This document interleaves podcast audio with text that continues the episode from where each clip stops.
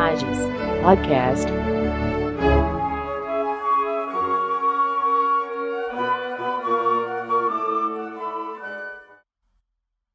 Estimada audiência, sejam todos e todas bem-vindos e bem-vindas. Sou o desembargador Márcio Rocha, diretor da Escola de Magistratura do TRF4 e nessa condição agradeço a audiência de todos. No episódio de hoje temos a entrevista do auditor fiscal da Receita Federal, Sr. Rosalvo Trevisan, atualmente integrante do Conselho Administrativo de Recursos Fiscais, CARF. Na presente data, o ilustre entrevistado nos falará sobre aspectos ligados ao imposto de importação, em entrevista conduzida pelo juiz federal Flávio Aires. Agradeço a ambos por seus trabalhos para a formação do podcast e desejo a todos um bom episódio. O imposto de importação tem um impacto direto na balança comercial, mas não somente isso, no comércio internacional, de forma geral. Por isso, ele, ele é disciplinado em acordos internacionais de modo a evitar tratamento discriminatório, não só em relação ao produto importado, mas também atento a não desprivilegiar o produto nacional. Por isso que ele é um, um tributo regulatório de comércio exterior. Nesse cenário, eu gostaria de perguntar ao Dr. Rosaldo Trevisan qual é a efetiva função do imposto de importação e o que o diferencia dos demais tributos devidos na importação no Brasil. Obrigado, Flávio. É, é um prazer falar é, com um universo tão seleto de, de pessoas e ter a oportunidade de conversar sobre o direito aduaneiro, que é a minha área de predileção é, no estudo jurídico. É, essa pergunta é bem importante, porque é, com base nessa diferenciação da função do imposto de importação e dos demais tributos devidos à importação, a gente estabelece é, um entendimento chave para algumas questões que hoje são debatidas em juízo. Então, o imposto de importação ele tem exatamente a função de discriminar. Ele é o único que tem permissão para isso. Ele é o único tributo incidente no comércio internacional que tem a possibilidade de estabelecer uma diferenciação entre o produto estrangeiro e o produto nacional. Os demais fazem a função exatamente oposta. Eles têm a função de igualar. Então, se hoje a gente tem PIS e COFINS no Brasil, coitado do produto estrangeiro que vai entrar aqui, porque vai ter PIS e COFINS nele também. Se a gente tem IPI aqui no Brasil, vamos poluir toda a nossa importação com IPI também. ICMS, idem, contribuição é, para os PASEP COFINS, que eu já comentei, CID combustíveis. A gente tem todos esses tributos aqui no Brasil. Por consequência, a gente tem também na importação. Isso para igualar a tributação. Esses tributos são niveladores. Eles têm a função de igualar a tributação estrangeira com a nacional.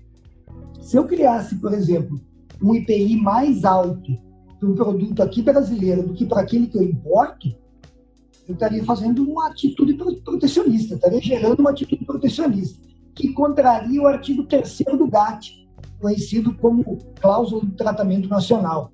Tá? Por outro lado, se eu criasse um tributo que fosse mais barato, mais baixo aqui no Brasil do que produto estrangeiro, aí o que estaria fazendo é um protecionismo às avessas, gerando emprego lá fora. Economicamente não faz sentido nenhum que eu tenha uh, mais tributação sobre um produto fabricado aqui do que eu tenho sobre o produto importado do estrangeiro.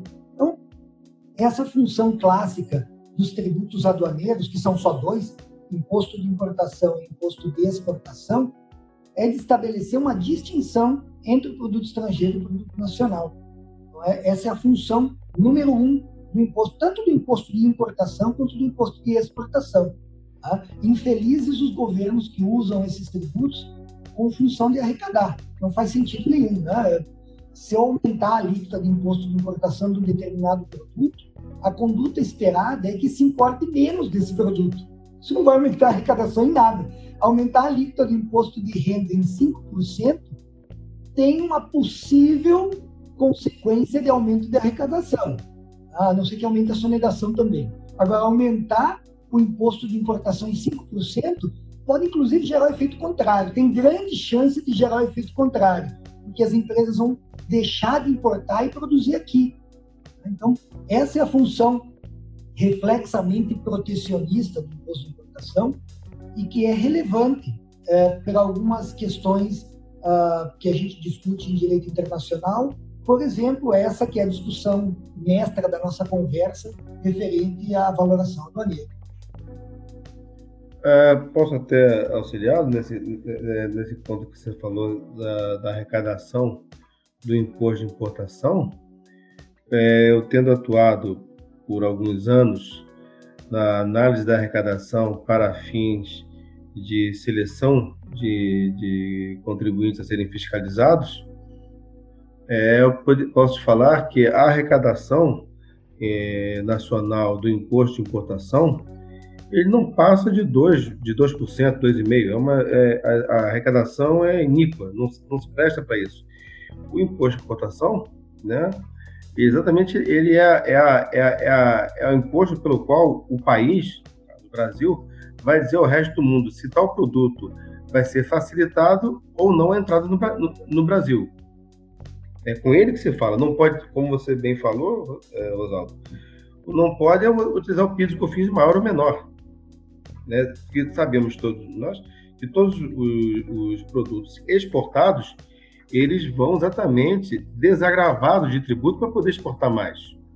Ora, sabemos que o tributo, um, um produto né, que é, venha de outros países para cá, ele vem sem carga tributária, se não houvesse exatamente esses impostos niveladores, tributos niveladores, que alcança até a, a, COFINS e o PIS, ele entraria de uma maneira, uma, uma, na, na, na cláusula 3 do GATT, entraria, em vez de desprivilégio, traria um privilégio em relação ao produto nacional, de acabar definitivamente com o produto nacional e com o emprego nacional.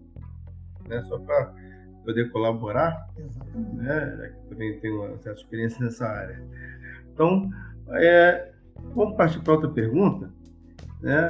Até que em ponto, já que falamos de, de, de a cláusula 3 do GATT, aproveitando o gancho que a gente, nós falamos, né, ambos da, da cláusula 3 do GATT, até que ponto esses acordos internacionais no âmbito do GATT afetam a base de cálculo do imposto de importação no Brasil?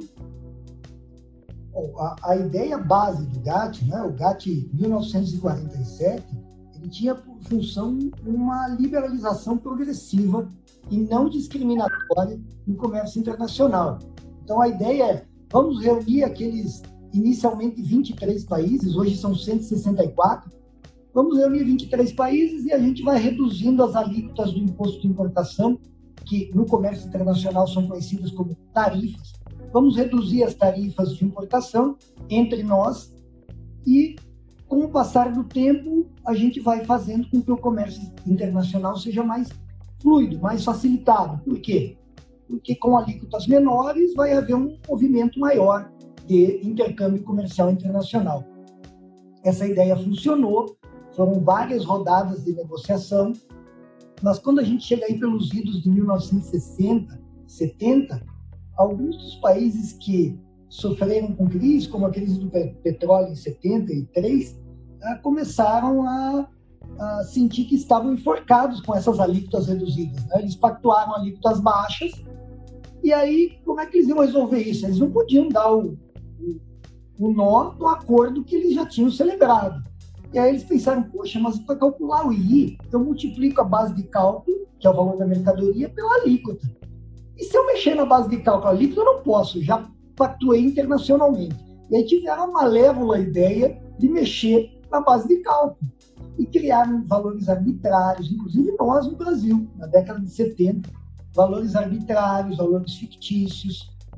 O nosso Código Tributário Nacional foi, foi influenciado por uma norma, que é a definição de valor de Bruxelas, é, e que tinha exatamente essa ideia de um preço teórico.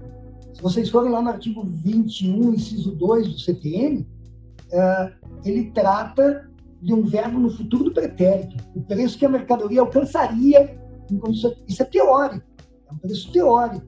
Então, com base nessa possibilidade de preço teórico, os países começaram a fazer o que eles queriam. E aí o pessoal do GATT falou, olha, agora a gente vai ter que normatizar isso. E em 1979, na rodada Tóquio do GATT, foi criado um acordo de valoração aduaneira, um código de valoração aduaneira. É, qual é a desvantagem desse código? O texto dele é praticamente o mesmo texto que a gente tem no acordo de valoração aduaneira atual, que é o da rodada Uruguai, de 1994. Mas a desvantagem que esse código de 79 tinha é que ele valia só entre as partes signatárias. Então ele tinha um número de membros bem menor do que os membros do OMC hoje, que são 164. É um acordo de uma efetividade e amplitude menor, embora o texto seja basicamente o texto que a gente tem hoje. E aí, o, a OMC, né, o GATT na era já OMC, da, na era de uma organização internacional, consegue uh, colocar rédeas aí nos Estados-partes, mudando o conceito uh, daquele valor teórico lá que o pessoal utilizava para o valor efetivo da mercadoria. Tá? Então, podemos dizer que o, o, o acordo é, de valoração aduaneira do GATT, de forma geral, restringe a possibilidade de estabelecimento no Brasil de base de cálculo para o imposto de importação diferente das adotadas de outros países? Não só do Brasil, mas de todos os 164 membros do OMC. Então, a ideia do acordo de valoração aduaneira do GATT é justamente acabar com aquela festa que havia. Bom, agora você pactuou a alíquota e pactuou também a base de cálculo. Ainda tem uma terceira festa, né? Porque a alíquota vezes a base de cálculo te dá o tributo no valor da moeda pactuada. E ainda tem a taxa de câmbio. Então, essa festa da taxa de câmbio ainda é, é, é ela existe. Tem países que adotam câmbios artificiais aí e que acabam ah, aumentando ou diminuindo o efetivo valor do tributo a pagar com base em um câmbio ficto. Tá? Então, não estamos conversando aqui sobre câmbio, ficamos só em base de cálculo vezes alíquota. A base de cálculo estabelecida no acordo de valoração aduaneira é a prova dessas arbitrariedades. Por quê? Porque o, o GATT 1994 estabelece seis métodos sequenciais e sucessivos para determinar o imposto de importação, a base de cálculo do imposto de importação, para todos os países válido para todos os países. E o país que descumprir pode ser acionado perante o órgão de solução de controvérsias da OMC. Quando é, o Brasil tenta adotar uma base arbitrária, uma base fictícia, fictícia, ele vai esbarrar nesse acordo. E o método primeiro de valoração é o valor de transação, que não tem mais verbo no futuro do pretérito. Agora, o valor aduaneiro é o valor efetivamente pago ou a pagar. Não é o valor que pagaria, não é o valor uh, que a mercadoria deveria ter, não, é o valor que você está pagando. Tanto que se teve algum desconto, ele deve constar uh, na invoice e, de acordo com os ajustes obrigatórios ou facultativos previstos no GAT, é, esse ajuste pode ser considerado para mais ou para menos. Por exemplo, um, um, ajuste que a gente considera e que vai retirar do valor aduaneiro, uh, o serviço. Quando eu tenho, por exemplo, uma importação de uma máquina de um milhão e que desse um milhão, cem mil é para pagar o serviço do técnico que vem montar a máquina aqui no Brasil, se isso estiver discriminado na fatura comercial, esse 100 mil para pagar o técnico que vem uh, montar a máquina no Brasil não consta no valor aduaneiro. Isso não vai ser incluído no valor aduaneiro. Por quê? Porque o imposto de importação não incide sobre serviço. Tá? A gente vê isso muito frequentemente na, no caso de software. Né? O caso de software, quando você importa o Microsoft Word, você tem duas formas de importar. Baixando no teu computador, ó, tem importação, não tem imposto de importação nenhum, porque não teve uma remessa física de mercadoria no país. E comprando lá o, o CDzinho. Se na fatura do CD disser CD meio físico, um dólar. Microsoft Word 149 dólares. Qual é a base de cálculo do imposto de importação? Um dólar, é o meio físico. Ah, então, o acordo de valoração aduaneira estabelece bases objetivas para fixação. E por que, que eu falei tanto do primeiro método e não falei dos demais? Hoje, no Brasil, mais de 90% das importações são valoradas pelo primeiro método.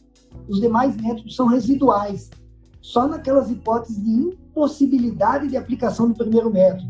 Por exemplo, quando eu tenho empresa estrangeira vinculada à empresa brasileira. É a Volvo da Suécia exportando para a Volvo do Brasil e declarou lá que há vinculação entre as empresas e que a vinculação afeta o preço. Bom, se ela afetou o preço, eu não posso usar aquele preço efetivamente pago. Eu vou ter que buscar em uma base de dados, aí eu vou para o segundo método, busco mercadorias idênticas. Não encontrando, vou para o terceiro método, mercadorias similares. Não encontrando, vou para o quarto método, que é o valor reduzido. Eu vou pegar o valor de mercado nacional aqui, da compra no mercado nacional de uma outra operação e deduzir uh, tributo. Método quinto, que é de aplicação quase impossível, eu nunca vi na minha vida alguém aplicar o quinto método, porque ele parte do custo de produção do exportador lá no estrangeiro. Sabe quando você vai conseguir esse dado? Nunca. O exportador estrangeiro não vai te dar o dado, o lucro, margem de lucro, custo das peças dele. E o sexto e último método, e que é o último, porque ele, o título dele é Critérios Razoáveis barra Flexíveis. Quer dizer, dele não passa. Como ele é um método que, ao invés de estabelecer é, como ele é apurado, ele opta por estabelecer como ele não pode ser apurado, então, o sexto método diz: você pode usar qualquer método razoável flexível, qualquer critério razoável flexível, desde que não adote o maior entre dois valores, não adote valores arbitrários ou fictícios, não adote pauta de valor mínimo. O que é pauta de valor mínimo? Ah, você quer importar esse aparelho aqui? Só se você declarar que pagou tanto. Se declarar que pagou menos, eu não autorizo você importar. Então, o acordo do GATT estabelece pautas objetivas e ajustes para acrescentar royalties, direitos de licença uh, e outros ajustes mais, alguns obrigatórios e alguns facultativos. Uh, para evitar que os países abusem do estabelecimento da base de cálculo do imposto de importação. O que você falou agora é muito importante, porque, é, veja bem, tudo que você falou agora sobre a valoração, os métodos de valoração aduaneira, por mais que alguns sejam complexos, ou seja, produto, um produto similar, idêntico, depois similar, que seja, só como exemplo, você veja que novamente voltamos àquela questão do que o imposto de importação ele serve para proteger, né, não é, proteger a indústria nacional, o emprego nacional, né, e também não de forma também a, não pode também privilegiar o produto exterior, o produto importado. Puxando para a minha matéria, que é o direito penal, por isso que no caso o crime de descaminho, você não pode dizer que ele é por um crime puramente tributário. O bem jurídico tutelado, muita gente acha que é arrecadação tributária. Então, nós já sabemos aqui que a arrecadação tributária do imposto aduaneiro não passa de 2% no Brasil. É muito pouco. E vendo que a natureza dele, realmente, a essência dele é produção de indústria, de emprego, a depender do produto, alcança até a saúde, a afirmação de que o, uh, o descaminho ele, ele é um crime tributário é, é reduzir o alcance da, do bem jurídico tutelado, né, no caso do direito penal. Bom, indo adiante, né, perdoe fazer só essa, esse adendo, porque achei importante, né, para abranger a, a, a, nossa conversa, ter, ter é é, diversos é, aspectos, né, perspectivas, assim. Vamos para a pergunta 4. Ah, sobre os ajustes facultativos do artigo 89, um tema que tem ocupado bastante a atenção do Poder Judiciário é a inclusão ou não da chamada capatazia na base de cálculo do imposto de importação. O tema foi até objeto de uma súmula do, do Tribunal Regional da Quarta Região, a súmula 92. E o STJ vinha entendendo, desde 2016, pela exclusão da base de cálculo. Até que em 2020, no recurso especial 1799306, né, do Rio Grande do Sul, que deu o tema repetitivo é, 1014, 1014, o posicionamento da primeira sessão do STJ foi pela inclusão. No seu entender, quais são os aspectos mais relevantes dessa questão? Eu acho que a, a primeira questão é, bem relevante dessa discussão é que a palavra capatazia não deveria constar de nada de nenhuma dessas decisões, né? porque uh, o termo capatazia não existe no acordo. Tá? O acordo do GATT fala em despesas de carga, descarga e manuseio. Tá? A palavra capatazia a gente encontra na Lei 12.815 de 2013, que é a nova lei dos portos brasileira, é, e a gente não pode interpretar um acordo internacional de acordo com o que a palavra significa aqui no nosso país, né? Então, a primeira questão relevante é o acordo não fala em capatazia. A gente aqui está pondo a palavra capatazia aí. É, a questão é em relação a gastos de carga, descarga e manuseio uh, ocasionados pelo transporte da mercadoria até o porto ou lugar de importação. Acho que o cerne da questão é esse até o. Né? A gente lembra daquelas aulas de matemática, do até o inclusive ou até o exclusivo, bolinha fechada ou bolinha aberta. Né? É, ninguém tem dúvida que depois que a mercadoria sai do porto, nenhuma despesa mais pode ser computada no imposto de importação. A questão é se esse até o porto é até o porto inclusive ou até o porto exclusivo. Essa questão poderia, nos ajustes facultativos do artigo uh, ah, 8 numeral 2, o inciso 2 do, do GAT, do AVAGAT, gerar alguma controvérsia em relação a transporte seguro. Sim, transporte seguro, ninguém tem dúvida que até o porto vai ser transporte seguro até o porto, inclusive exclusive de acordo com o pactuado no Incotermo, que foi usado nessa transação. Por isso que tem gente que fala, ah, tal país adota base de cálculo FOB, tal país adota base de cálculo CIF. Tá? Inclui seguro e frete ou é só botar a mercadoria a bordo do navio e não tem mais dor de cabeça nenhuma? É, a gente no Brasil usa uma base de cálculo CIF para o imposto de importação. Para exportação, a gente usa uma base de cálculo FOB. Isso significa que o próprio acordo uh, deixa a cargo do país adotar tanto uma quanto outra. Hoje a gente tem vários exemplos no mundo de países que incluem esses fatores na base de cálculo do I e de países que excluem. Veja que o próprio texto do, do, do acordo diz, na elaboração da legislação, cada membro disporá se inclui exclui. Ou seja, o acordo não proíbe incluir, não. O acordo diz que cada membro vai estabelecer. E esse até o porto, veja, a letra B diz, a linha B, dos, dos gastos de carga, descarga e manuseio até o porto.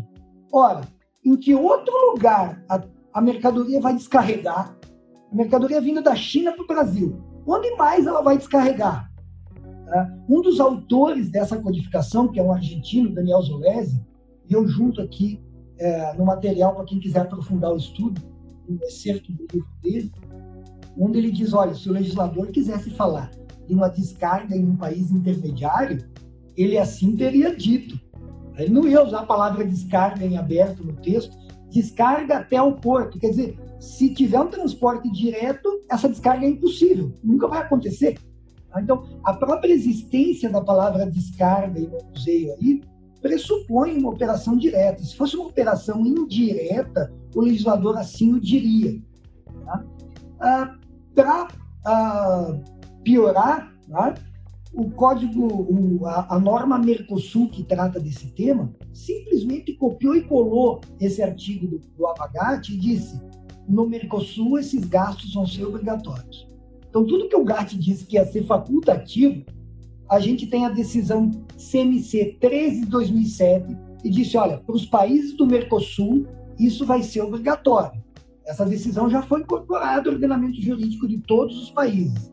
Então, é, é uma norma aplicável que diz, olha, aqueles ajustes facultativos são facultativos pelo não útil, são obrigatórios no âmbito do Mercosul. E a legislação nacional simplesmente seguiu esse caminho. Tá?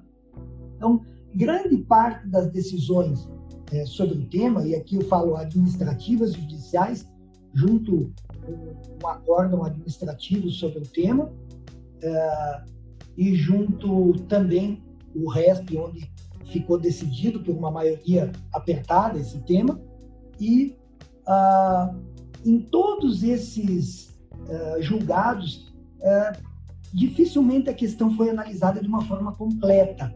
Tá? Às vezes acabou dando muito destaque para a lei dos cortes, que não tem nada a ver com o tema, uh, ou, por exemplo, nessa decisão do repetitivo, cita o decreto 2498 de 98, que é uma norma que foi revogada ainda em 2002, então passou uh, despercebido pelo, pelo julgador que essa norma já estava revogada, é, ou até é, acabam concentrando nesse até o é, sem analisar o bojo do acordo internacional, qual é a função desse acordo. Então, uh, eu deixo aí como material de apoio uh, tanto o texto do acordo, com destaque em amarelo para os temas considerados relevantes, tanto a norma Mercosul, o acordo, um exemplo de acordo do CARF que tratou desse tema, e a cópia do livro do Daniel Zolesi, é, como um, um, um, convite a tentar analisar todas as variáveis que estão influenciando aí nesse problema. É, não, não, não quero manifestar aqui que essa seja a atitude certa do Brasil. Economicamente, o Brasil poderia optar por não incluir na base de cálculo. Bastaria hoje que o Brasil desejasse não incluir, agora tem um, um agravante que ele teria que convencer os vizinhos do Mercosul. Mas se o Brasil desejasse não incluir, ele poderia não incluir. Não teria problema nenhum. Aliás, ele não incluía. Ele passou a incluir a partir de um determinado momento. Tá? Então, é, é uma faculdade incluir ou não.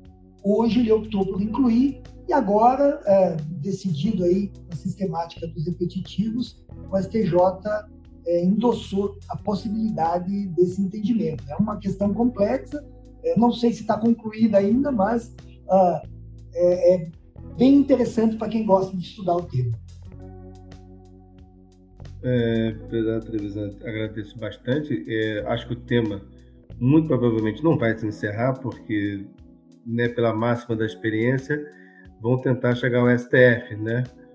Vamos ver, mas só tenho que agradecer, porque o tema realmente envolveu uma discussão de diversas perspectivas, né? Não é uma questão simples, né? Quando fala, se, é, muita gente fala, fica pensando nesse jargão, nesse clichê, a senha tributária, você vê que não é somente isso, é muito mais que isso, envolve proteção da indústria, proteção do emprego, em que todos os países fazem isso.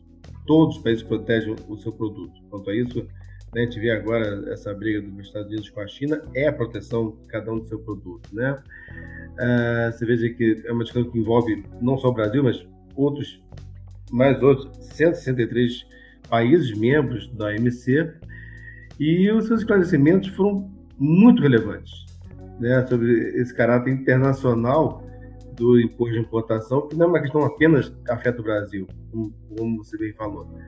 Agradeço né, o convite, né, é, falo nome, aqui no momento em nome da, da imagem, do TRF4, desse projeto é, muito é, interessante, de trazer pessoas com seu conhecimento para uma conversa mais informal, tá?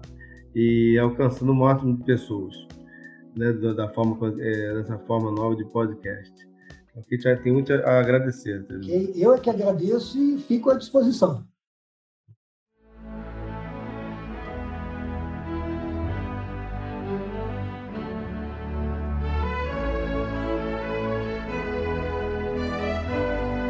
Imagens Podcast